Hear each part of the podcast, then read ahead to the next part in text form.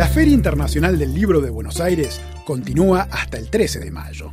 Y entre las novedades editoriales de esta edición, nos ocupamos hoy de historia, más concretamente de un episodio que marcó a fuego a cuatro países sudamericanos. La Guerra del Paraguay, el conflicto más costoso en vidas que enfrentó a países de la región. En La Guerra del Paraguay y la Constitución de la Identidad Nacional, la historiadora argentina María Victoria Barata revela cómo este momento forjó Argentina como nación, las profundas cicatrices que dejó en la sociedad paraguaya y desmonta las teorías conspirativas en torno a este acontecimiento. De este y otros temas hablamos con ella en la Feria del Libro de Buenos Aires.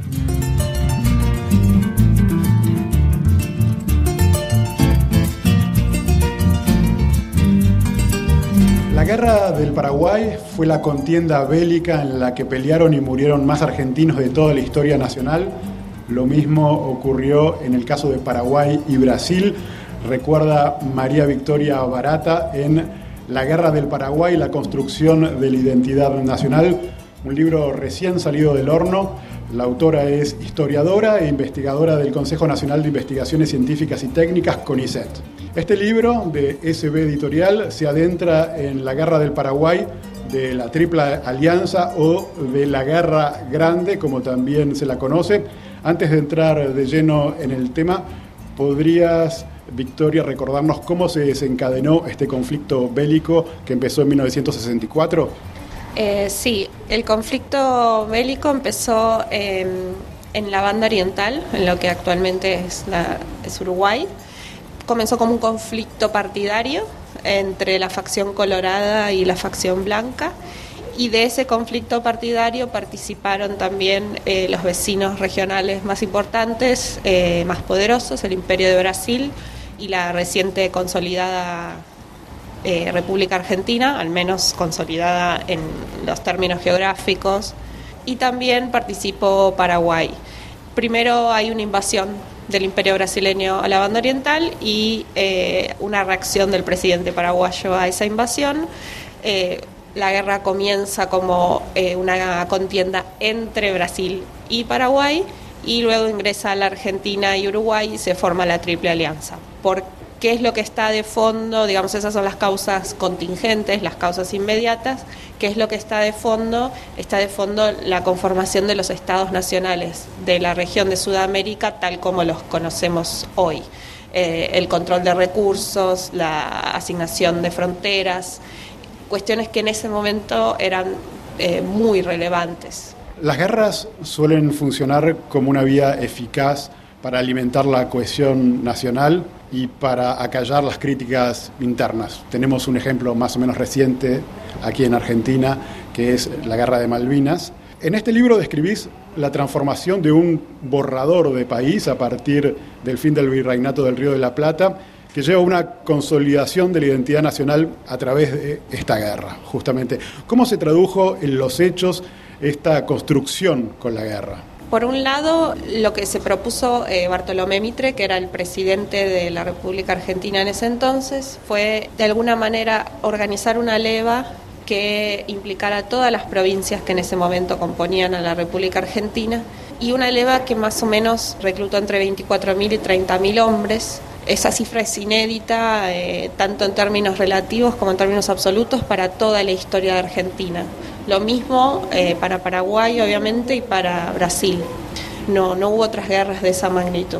En primer lugar, la cuestión de el alcance, porque no solo esa cantidad de personas, sino sus familias, los comerciantes implicados, eso es una vía de nacionalizar eh, los conflictos. Después porque estas levas se hacían a través de mucha violencia y a través de jefes locales que, que trataban de ejercer coerción sobre algunas resistencias que había al gobierno nacional. Después también por una cuestión económica, pero bueno, fundamentalmente lo que yo trabajo en el libro también es la cuestión simbólica, lo que tiene que ver con todo lo que se desplegó en la prensa de ese entonces, que si bien no es la prensa que conocemos en la actualidad, digamos masiva y moderna, eh, en cada provincia había al menos un diario opositor eh, y un diario oficialista al menos uno, y a, partir sobre todo de la prensa se va a diseminar un discurso de unidad nacional que eh, si bien ya existía, eh, en realidad lo que proporciona es una causa presente más que referencias sobre el pasado, como por ejemplo las que ya había sobre la Revolución de Mayo o la batalla de Caseros que termina con el gobierno de Juan Manuel de Rosas. Como decías recién, se trató de una guerra inédita en América en términos humanos, por la proporción de participantes, por el nivel de pérdidas humanas, incluso los niños. ¿Recordás que chicos paraguayos iban al frente con barbas postizas para parecer adultos? Y luego está la cruel ocupación de Asunción. Si para Argentina fue la consolidación de la nación, ¿qué fue para Paraguay, donde quizás esta guerra representa un trauma mucho más fresco eh, que para los demás países participantes 150 años después? Para Argentina fue un, vamos a decir, un borrador de, un intento de consolidación que se va a institucionalizar a partir de 1880. Pero para Paraguay fue lo que se llama, también llamó el historiador francés Luc Capdevila, una guerra total. Quiere decir que es una guerra que es, eh, primero que invadió prácticamente todo el territorio de la nación, se peleó en la nación paraguaya casi los últimos cuatro años de la guerra, o sea, prácticamente toda la guerra.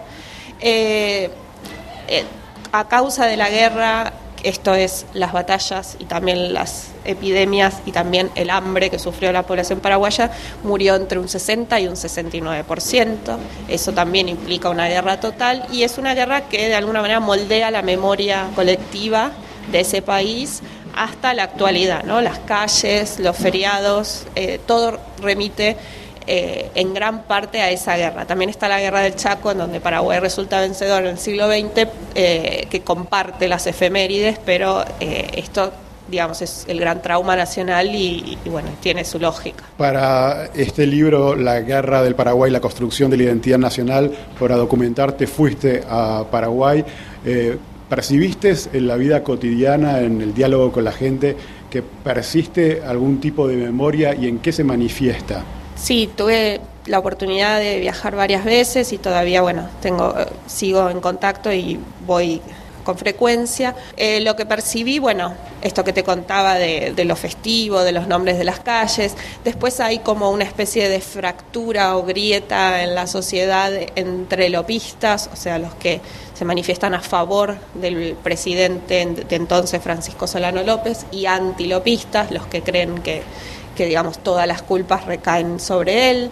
También en una cuestión de cómo se posiciona con respecto a la región, Argentina, Brasil, sobre todo, Uruguay en menor medida, pero sobre todo Argentina y a Brasil. Cuando hay algún conflicto con Argentina y Brasil, por ejemplo, cuando fue la destitución del presidente Fernando Lugo y el Mercosur decidió suspender a Paraguay, en Paraguay, en los periódicos, en la opinión pública, se hablaba de una nueva triple alianza contra Paraguay. Entonces, de alguna manera, hay gran parte de la población que siente, con razón, que el imperialismo para ellos está ligado más a lo argentino, a lo brasileño. Esto se reactualiza con cuestiones como los conflictos por Yacyretá, por la energía, las deudas que hay de Argentina, Paraguay y también con la cuestión inmigratoria, ¿no? Algunos prejuicios que todavía existen o que no son iguales al siglo XIX, pero que bueno, que hoy se manifiestan. Hacia el final del libro hablas de las teorías conspirativas más recurrentes a la hora de entender las causas de la guerra del Paraguay, que es el papel de Gran Bretaña como algo fundamental. De hecho, si uno entra en Wikipedia para leer sobre esta guerra, el segundo párrafo ya evoca esta hipótesis de un factor europeo. ¿Cómo se entiende que persista esta lectura y por qué no es verídica? Creo que persiste porque sobre creo que persiste con más fuerza en Argentina, si bien persiste también en Brasil, en Paraguay y en Uruguay. Creo que porque en Argentina hay un sentimiento antibritánico muy fuerte, ligado a la guerra de Malvinas, eh, ligado a una relación comercial bastante dependiente en algún momento de la historia, a un hispanismo antibritánico muy arraigado en la cultura. Eh, porque además es una tradición que se retomó en los años 50, 60, 70, gran parte de la militancia que hoy también su discurso se vuelve a reproducir en, otros espacios políticos, también eso tiene todavía tiene influencia. lo que yo desplego en el libro no es tanto lo eh, una parte es mi trabajo, otra parte es el trabajo de varios colegas. Esta tesis está bastante desestimada. Primero porque eh, Paraguay no, no era la potencia económica que se decía que esta guerra venía a destruir.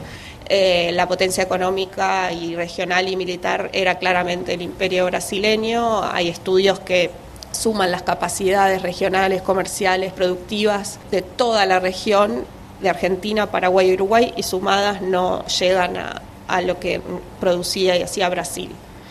Entonces no habría por qué eh, ir a destruir esa potencia.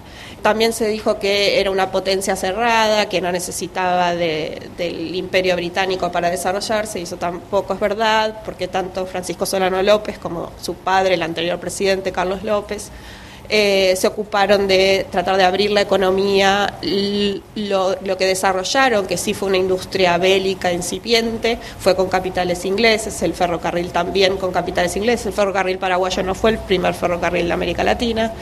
Ahora, Después está la cuestión financiera. Si uno ve los empréstitos que se tomaron durante la guerra, tanto de Brasil y Argentina con Gran Bretaña, en realidad eh, son menores a los que toman en otros momentos del siglo XIX.